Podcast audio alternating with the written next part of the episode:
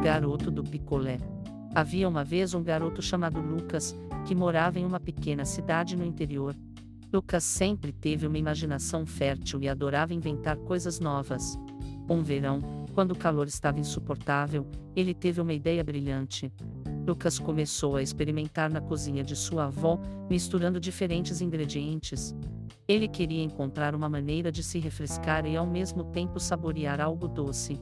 Depois de várias tentativas, ele finalmente descobriu a receita perfeita. Usando suco de frutas frescas, açúcar e um toque secreto de sua avó, ele criou uma mistura que era doce, refrescante e podia ser congelada. Ele despejou essa mistura em pequenos moldes e os colocou no congelador. Horas depois, quando a mistura finalmente congelou, Lucas retirou os moldes e teve uma surpresa deliciosa: picolés caseiros.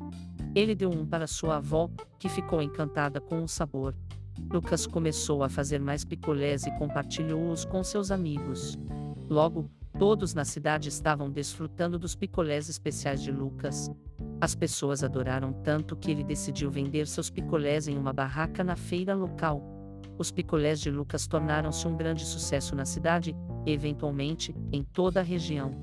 Ele até começou a experimentar novos sabores, como morango, chocolate e limão.